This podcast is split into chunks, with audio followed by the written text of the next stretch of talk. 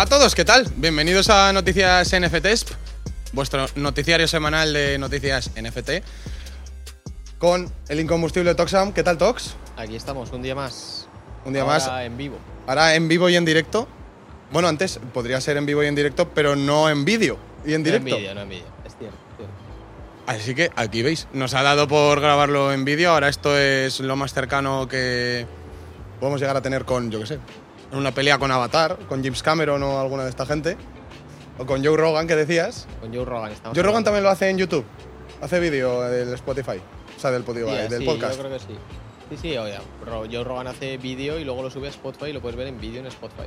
Pues vamos a por ti, que lo sepas. Por ti, Joe Rogan. Y bueno, también hemos cambiado de ubicación porque antes lo grabábamos en una salita y hoy nos hemos trasladado a la terraza con la imponente Zaragoza de fondo. O sea, estamos tirando la casa por el tejado. Eh, veníamos de un- una semana con puente, encaramos otra semana con puente, así que ¿consideras que es bueno o malo el Día del Trabajador? A ver, yo solo digo que esto es como un mini testeo si las semanas de cuatro días funcionan. Ojo, Y de momento, estas dos semanas están siendo muy intensitas. Muy caótico. Faltan, faltan dos días por medio. Entonces, yo, de momento, obvio de que, de que no me mola ¿eh? los, cinco, los cuatro días, tío. Al final acaban acumulándose cosas por hacer. Bueno, pues ve- veremos a ver. Yo, no, la verdad es que no me quejo de que haya más días libres, pero sí que es cierto de que se te acumula un poco ahí en la faena, pero bueno. Eh, hoy he optado por lo de dejar el término un poco para el final, Dale, porque lo enlazaré con una de las noticias que vamos a hablar, uno de los temas. dale. Así que voy ya pijo sacado con, con la primera noticia. Y es que muchas veces nos centramos en colecciones, nos centramos en empresas y parece que no personificamos, es raro justo hoy que nos ven las caras a las voces que les hablan, no personificamos las noticias ni todo lo, de lo que hablamos. Hoy vamos a hablar de una persona en concreto, tengo que leer su nombre porque no estoy muy acostumbrado a decirlo, que se llama Alexei Pertsev. Así de primeras igual tú dices, pues es un señor más, Correcto. pues este señor es un desarrollador que creó la aplicación de Tornado Cash y que por ello le llevaron a la cárcel. Y a ti, en primera instancia te pregunto, Tox, ¿qué es Tornado Cash?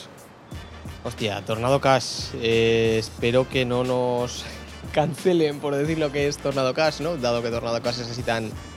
eh, digamos que no está bien visto, ¿no? Entonces, Hmm. ¿qué es Tornado Cash? Tornado Cash es, un, es una DApp dentro de Ethereum en la cual el tío montó de que tú podías mandar bloques de Ethereum, siempre los mismos, pero con un Ethereum, un Ethereum, 10 Ethereums, había como varios batches. Entonces tú lo mandas y entra dentro de un sistema de wallets que están haciendo trading y cuando lo metes te dan un código. Entonces tú puedes ir otra vez a Tornado Cash con otro wallet, introduces el código y eh, lo que hace es devolverte ese dinero a esta nueva wallet. Eso hace. Al final va a sonar mal lo que voy a decir, pero lo que hace es oscurecer un poco las transacciones. El tema es que Ethereum y cualquier blockchain abierto es abierto. Y cuando significa abierto, significa que yo puedo ver cualquier transacción que se ha hecho de cualquier wallet a cualquier wallet y con un poco de tiempo, paciencia y saliva puedo encontrar quién sea. Mm. ¿Vale? Más o menos la transacción. Eh, de hecho, bueno, se está viendo que Peña que ha robado pasta en cripto o que ha hecho ataques o que ha, lo utilizado para cosas malas, por así decirlo, al cabo de los años se acaba encontrando. O sea, no es que no los encuentren, sino que, joder, cuestan en encontrarlo, pero lo encuentran, ¿no? Entonces, Tornado Cash te da una capa más de ver de anonimato a la hora de hacer la transacción porque desvinculas transacciones de cuenta a cuenta. Porque al final entras en una cuenta que hace muchas transacciones sin discriminación a un montón de cosas, ¿no? Como os podéis imaginar, esto se utilizó para el mal, ¿no? Entonces, eh, es un buen sistema, pero se ha usado para el mal y este hombre, pues, ha pagado el pato.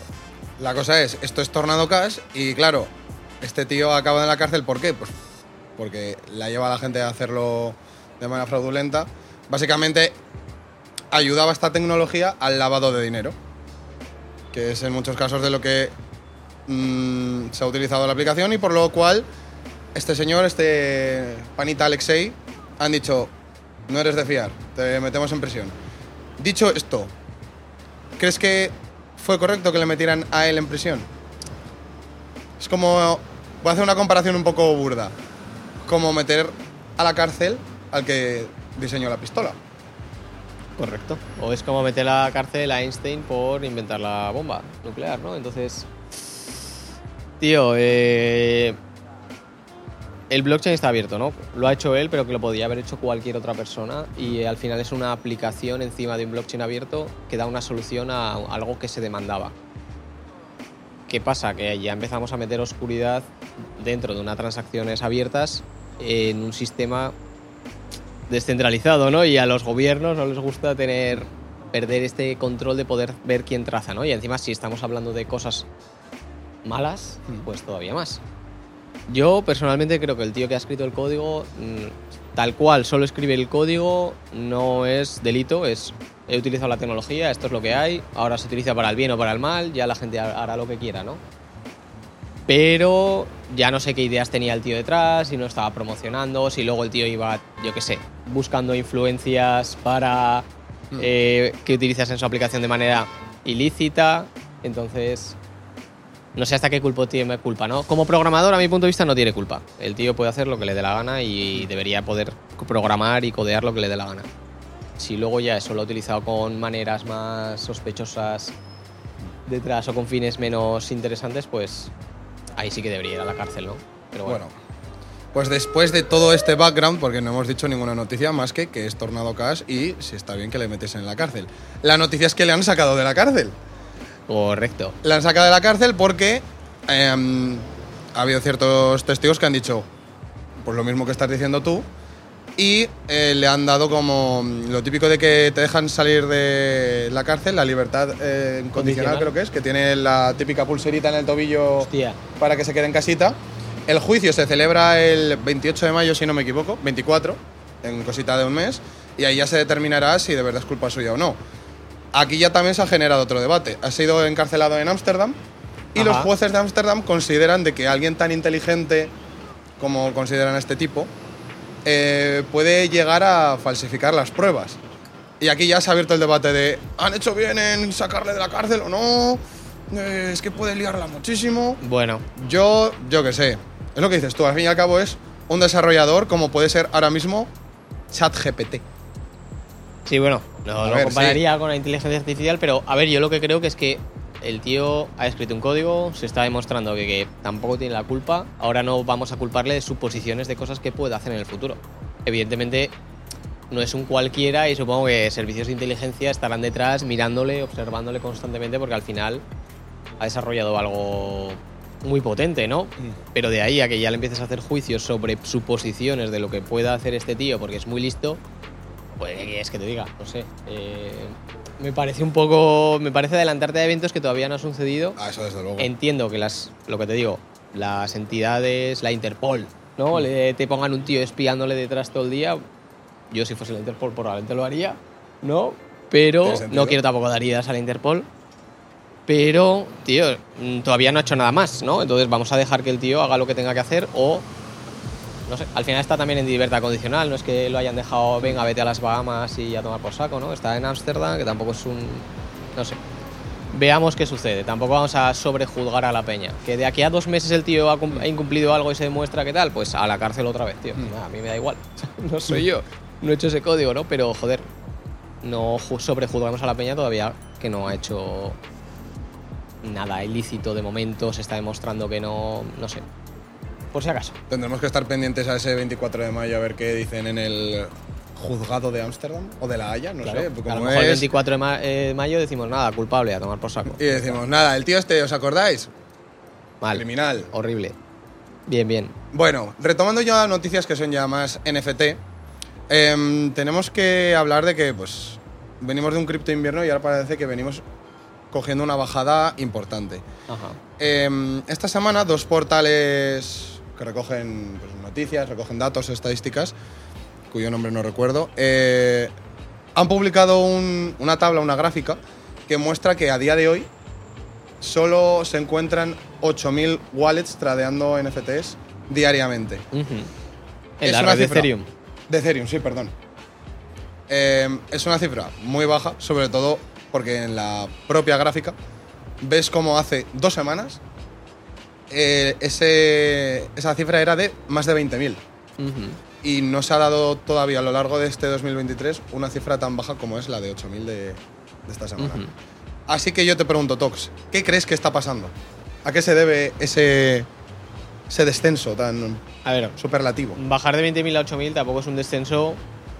O sea, eso es, la Ve- es, más 20.000. del, es más del 50%, ¿no? O solo el Sí. 60%, pero quiero decir, joder, que 20.000 tampoco es mucha peña. Si consideramos que la red Ethereum la usa mucha gente, o damos por sentado que la usa gente y tal, comprando, vendiendo NFTs, comparados con los millones de personas que hay en el mundo, 20.000 es, un, es menos de un barrio. Tal cual. ¿Vale? Entonces, joder, que ahora ya 8.000. Ok. Considerando que los números son bajos. ¿Por qué han bajado más? Porque los que están utilizando la red de Ethereum son gente que realmente creen el blockchain y que no estaban por el hype. Entonces están ahí haciendo sus movidas que han estado haciendo siempre. Y durante las dos últimas semanas ha pasado un evento que ya hablamos aquí, que es el tema de las meme coins. Que han salido, han surgido y al final el que estaba comprando y vendiendo NFTs para revalorizarlos ha dicho, hostia, las meme coins me molan más ha parado los NFTs, ha empezado las meme coins y ahora pues veremos qué, qué pasa, ¿no? Al final, el que utiliza en Ethereum compra NFTs, compra Ethereum, compra coins, compra distintas cosas, va haciendo, interactúa con el blockchain de maneras distintas y no puede estar a todo, ¿no? Entonces, eh, mi opinión es que ha pasado eso, ¿no? Que la peña se ha pasado a las meme coins, que es lo que lo está petando a día de hoy, todo el mundo habla de eso, todo ha desaparecido excepto las meme coins y... Bueno, han ido ahí, ¿no? Ya volverá el trading. La comunidad también considera que hay varios factores. Uno de ellos también es el precio del Ethereum y de los gas fees. Bueno, es que los gas fees llevan semanas carísimos. O sea, yo llevo. Y estas semanas he estado comprando algunas colecciones pequeñitas 3D, porque han salido. Por algún tipo de motivo, los últimos meses han salido varias colecciones 3D completas, ¿no? Que tienen bastante utilidad. Que el precio está a 15 pavos, 20 pavos, el floor price, y de gas fees me estoy gastando 30. Entonces estoy pagando más por el gas fee que lo que me cuesta el NFT. Entonces al final acabas comprando eh, varios NFTs a la vez para que te rente solamente el gas fee. Y eso yo creo que también es un, un machaque, sobre todo para las colecciones nuevas que acaban de salir, que el precio pues 50 pavos y ya tengo que pagar 50 eu- euros de tu NFT más 20 de los gas fees ya no son 50, son 70. En vez de comprarme dos, solo me compro comprar uno. Entonces, eso afecta, tío, todo afecta. Sobre todo el precio de los gas fees es un NFT killer a mi punto de vista. Luego otra cosa que también está comentando la comunidad es que es un poco casualidad de que estas cifras coincidan con unas fechas que vienen después de eventos tan masivos como ha sido Ajá. el de Nueva York. Quieras que no, el de París fue hace poquito también. Correcto. Y mm, ha sido casualidad de que para esos eventos muchas de las colecciones, marcas y demás se centran en cosas más IRL, in real life. Ajá. Lo cual, pues, en cierto modo tiene sentido. Son eventos físicos y tienes que mm, llevar ciertos productos, ciertas experiencias de marketing para llamar la atención de la gente. Eso ha hecho que no se centren tanto en su estrategia NFT y, que, se tengan que centrar más en estrategias físicas. Esa es una, mm, una de las razones. Yo luego otra que he pensado es, creo que estamos ante ahora mismo una revolución de que hay menos NFT, menos colecciones de que son solo arte y ya está, y estamos ante colecciones que ya tienen una utilidad más, más verdadera, más práctica. Y es mm, los que creo que a día de hoy se mantienen. Pero sí que es cierto, y sin querer te, me has adelantado al guion y has abierto el melón de las meme coins. Y aquí es cuando Vale. yo te iba a sacar el tema de... El término, explícanos qué son las meme coins. Si es que no Y tiene mucho más, es simplemente un toque RC20 Meme y coins. y que le han puesto un nombre de meme y a subir y a bajar de precio, basado en el hype que tenga en ese momento esa coin. No financial advice, ¿eh? o sea, yo no estoy recomendando a nadie que compre ninguna de esas coins. Yo tengo cero, Yo también. y a cada uno que haga lo que le dé la gana. De hecho, nosotros antes de este podcast, el día de antes siempre nos reunimos con parte del equipo para hablar de, pues, de los temas que ha habido esta semana. Y uno en concreto sacó el tema de los meme coins. Y yo le dije, oye, pero ¿para qué sirven? Dicen, ¿sabes lo que es un meme? Y yo, sí, dice, pues literalmente es lo mismo, pero hecho en moneda. O sea, solo valen para los jajas. Hay algunos de que sí que es cierto de que ya han dicho, joder, no vamos a ser tan estúpidos de solo hacer eh, la cara de Pepe en una moneda y que sube baja el precio y especular. Algunos tratan de darle ciertas utilidades a sus meme coins, pero mm, al fin y al cabo todo está encaminado hacia un sendero que es lamentablemente el de especular o el de los jajas y ya está. Pero bueno, es, es temporada de meme coins. O de hacer un rug pull, ¿no? hacer un Lanzar tokens. Es que me recuerda un montón. Hace.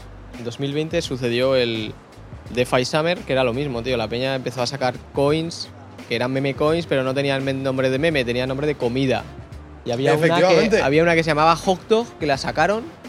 Tenía no sé cuántos mil de, de millones de pasta y de repente a los 5 minutos hicieron un rug pull, se lo llevaron todo y todo el que metió pasta la perdió.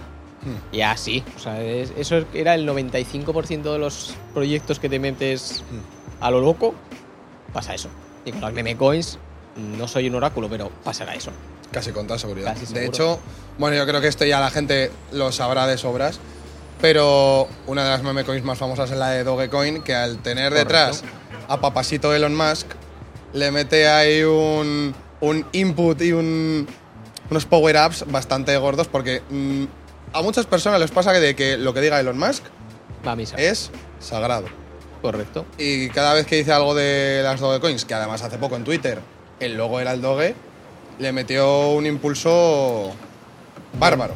Sí. Y eso pues se ha trasladado un poco al mercado en general de meme coins, que además esta semana, una de ellas en concreto, tengo que ver el nombre porque todas tienen un nombre curioso de cojones, se llama Floki Inu, Vale. que también es, no sé si un perrete con cuernos. no sé. Y pues la ha reventado. De repente, en un día, creo que se asemejó a las cifras de las que has dicho tú de, de 2020. Y básicamente eso, estamos en temporada de meme coins. Ya ves, a ver, eh, recomiendo, yo no recomiendo comprar para nada meme coins. Me parece una, una lotería absoluta. Y uno de los temas que veremos qué pasa con Elon Musk es que el meme del Doge es la hostia, pero clara, cada vez que él lo pronuncia sube el precio. Entonces, veremos qué pasa ahí, tío. Si le van a denunciar o demandar por manipulación de mercado o movida del estilo, porque al final el tío tiene mucho poder. ¿eh? Yo no digo que tengan que hacerlo, pero veo que hay potencialidad de que al final alguien diga, oiga, usted, cada vez que dice me Doge, el precio sube un millón. ¿No? Eh, deje de decir Doge, ¿no? O dígalo más. Pero usted está claramente manipulando el mercado o está claramente incitando a que la peña haga cosas, ¿no? Yo, como digo, cada uno es libre de hacer lo que quiera. Ese tío es eh, libre de hacer todos los memes que quiera y hacer lo que le dé la gana y a la peña que lo interprete como quiera, ¿no? Pero veo que puede haber malinterpretación desde entidades que tantos nos gustan aquí, gubernamentales, eh, etcétera, ¿no? Pero bueno, tío, yo es que las meme coins no me mola. Es un tema que no me. Yo tampoco y por eso hasta, hasta hoy tampoco he querido informarme más de la cuenta porque al fin y al cabo yo me imaginaba un poco de que el camino iba a estar un poco hacia aquí, de que va a ser todo especulaciones, eh, rug pulls y demás. Y por eso nunca he querido sacar el tema de las meme coins, aunque ahora parece que estemos ya medio obligados a mencionarlo, sobre todo por la bajada esta que... Hay que, hay que mencionarlo, pero bueno, porque está el tema está ardiendo, ¿no? Pero al final es más de lo mismo, es más de lo que pasó en el DeFi Summer, pues hubo gente que ganó, otra que perdió, ahora vuelve a salir esta historia, habrá gente que ganará dinero, otros que perderán, esto sí que es un juego de suma cero. Y a mí lo que más me duele es que todo este tipo de temporadas en las cuales se empiezan a tradear chorradas, que sube la peña, baja, empiezan a salir gurús de las monedas, meme, empiezan a salir peña que dice, hostia, es que mi amigo se ha vuelto millonario o ha ganado mucha pasta, entonces meto yo también. Y luego vienen los lloros de, hostia, no sé dónde nos hemos metido, he perdido 100 pavos, Mm, cagaste, eh, ha vuelto a pasar. Entonces se junta el FOMO de, no quiero dejarme perder la oportunidad de ser rico esta vez, que la anterior me la perdí, ¿no? Es un poco el mindset. Y, y tío, al final nunca acaba bien. O sea, a mi punto de vista nunca acaba bien. Eh, no hay detrás nada más que las jajas. Si quieres tirar ahí el dinero, pues adelante, pero no sé, es que estoy un poco en contra de todo este tipo de... Porque al final enguarra mucho el blockchain, enguarra todo lo que estamos intentando desarrollar y se asemeja, porque hay peña que está utilizando la tecnología para...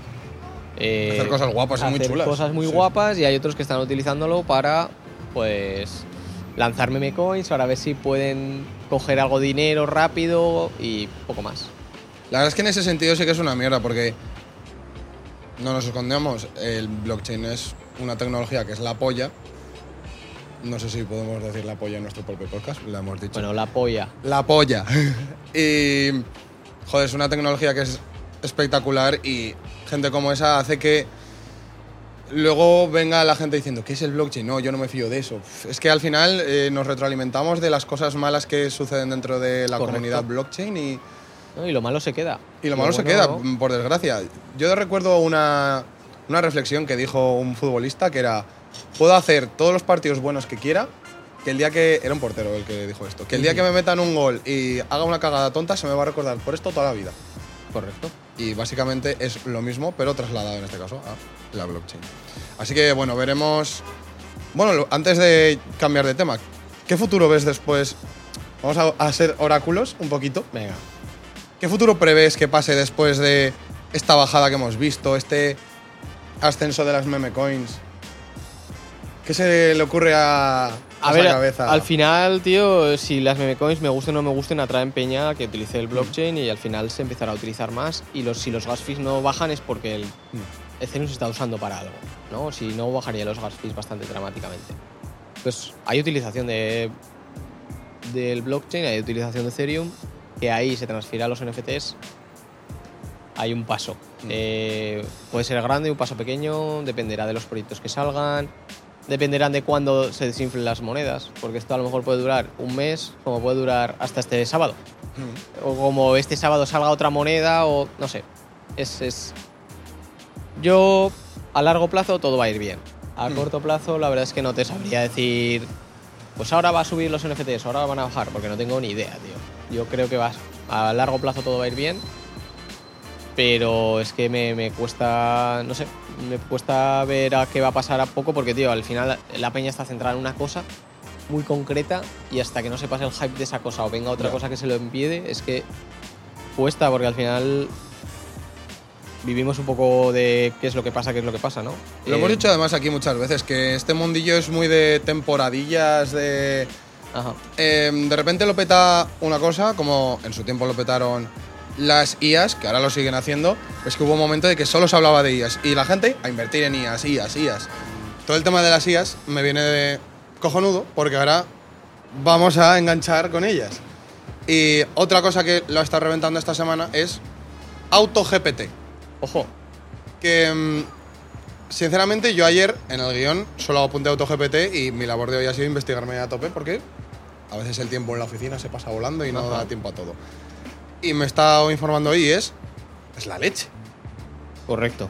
Es básicamente, me vas a corregir porque en términos de código, aplicaciones y tal, ahí flojeo un poco.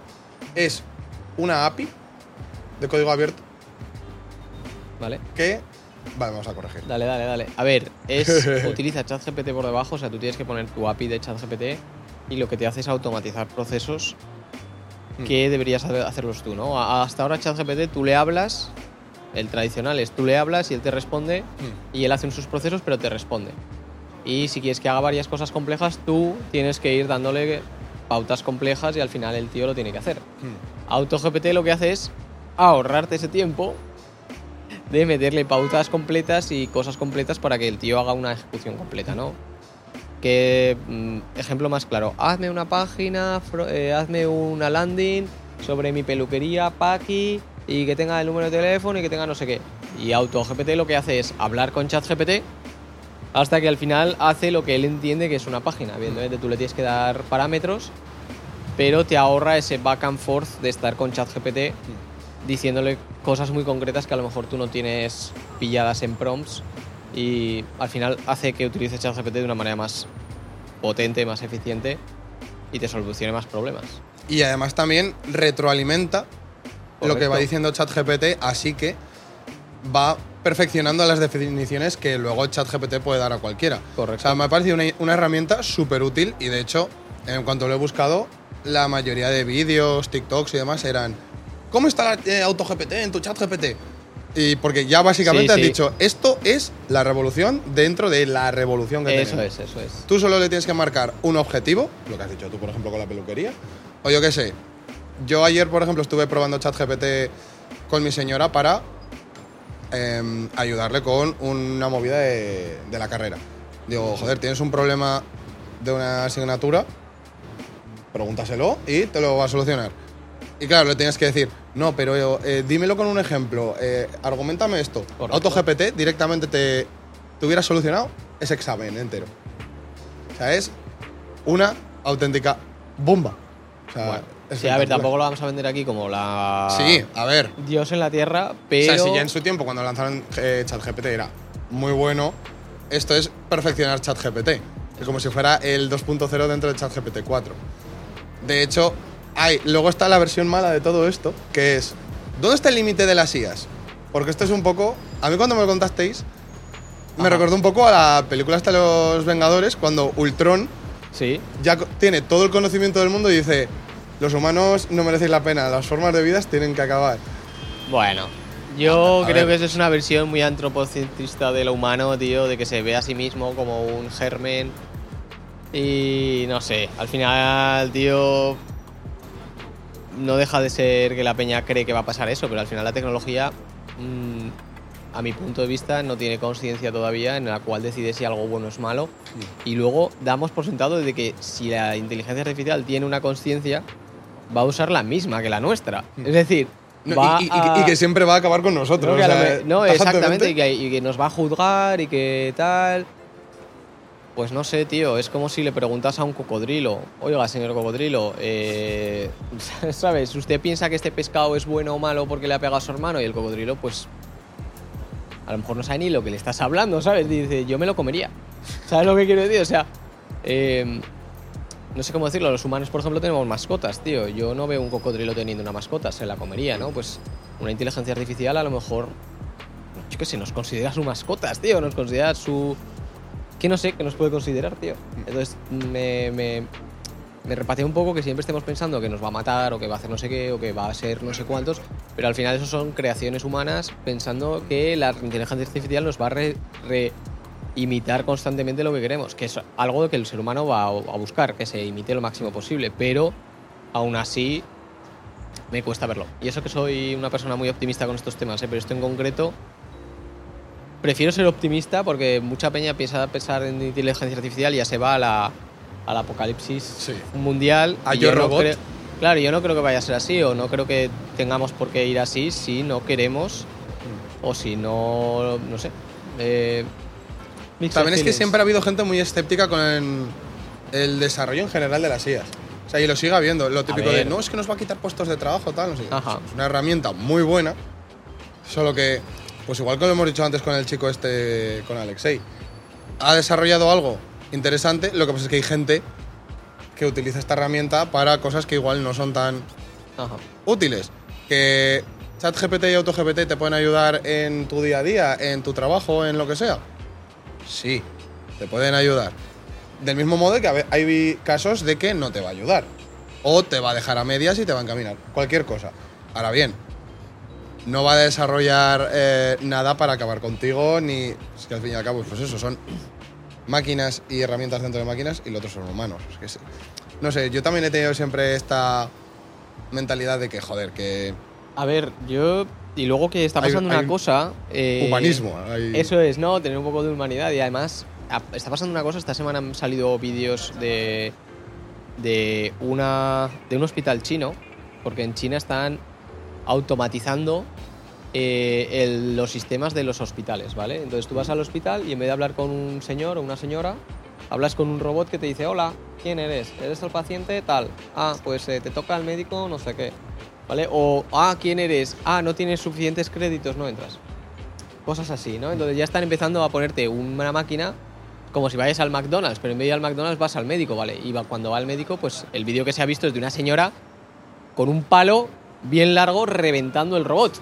¿Sabes? Hasta aquí he llegado, ¿sabes? Eh, ponme un humano, que quiero que me sanen, ¿so? O sea, sea, me parece, es como la robótica, la automatización está bien hasta que tienes que llamar a un servicio de algo y te ponen un robot que te manda otro robot, que te manda otro robot y al final dices, por favor, quiero hablar con un ser humano, tío, que me entienda, que, que- que me solucione, que no quiero que.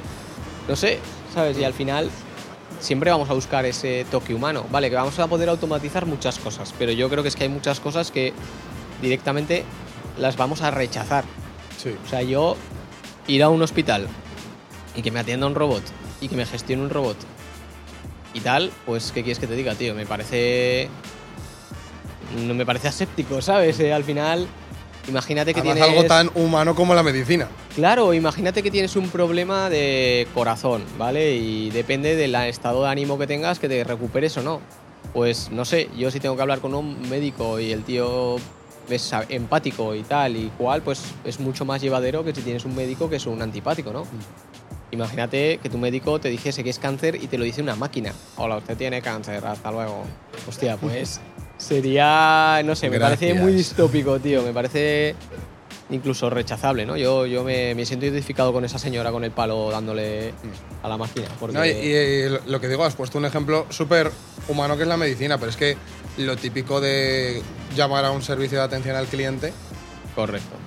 yo qué sé, eh, típica llamada de, por la compañía de teléfono móvil y que no estás contento con tu servicio de internet o lo que sea, sobre todo cuando una persona está en mood de no quiero tener esto, está un poco cabreado, en el momento que de con una máquina se va a cabrear más. Correcto. Así que necesita ya ese, vamos a llamarlo contacto o llamada con un humano para Amortiguar. amortiguar toda esta vorágine de ira. Igual que con ese ejemplo, yo qué sé, pues mm, que si quieres hablar con el atención al cliente de Netflix, con el director del colegio o incluso con McDonald's. A ver, yo entiendo que si llama a una institución, el primero que me lo coja es un robot, ¿vale? Y ahí me Exacto. redirija. Hasta ahí lo entiendo. Pero después de que me ha redirigido un par de veces, o la máquina está diciendo cosas que no está preparada para decir, pues ya es como, tío, dame el botón de eh, que me sirva una persona. Porque es que necesito hablar con alguien porque yo sí que me cabreo. O sea, yo llamo y empiezo un robot y digo, bueno, venga, llévame. Y ya empieza el robot a decirme, no, pero por aquí sí, por aquí no. Ya mi ira empieza a aumentar, porque hay veces que te mandan a otra persona y de repente se te cuelga. Hmm. Y ahí es cuando ya empiezas a volverte loquísimo. Pero bueno, eh, viva los humanos. Exacto. Somos humanos, estamos orgullosos de ello. Y humanos es lo que queramos que vaya a Valencia el día 13 y 14 de julio porque vamos a hacer la segunda edición del NFT Crossroads. Vamos a intentar mejorar... No, no, no. Vamos a mejorar la edición pasada y pues tenemos muchas ganas. Correctamente. Ahí estamos ahora cerrando speakers, cerrando el sitio y ya prácticamente haciendo las maletas, tío, porque queda poquito. Calorcito, playa, Valencia, está bien. mojitos, Paella, paella, horchata. horchata, mm, no sé. Os ponemos todo, solo tenéis que venir y ya está, y pasarlo bien. 13 y 14 de julio en Valencia. Os esperamos. Y Tox, gracias por venir un día más al podcast. Correcto. Gracias por montar esto. Se nos ha ocurrido aquí sobre la marcha y bueno, seguro que ha quedado bien. Gracias a vosotros por escucharnos y también por vernos y gracias a Darío Pérez y a Javier Marco por hacer esto posible también. Hasta la semana que viene. Hasta luego.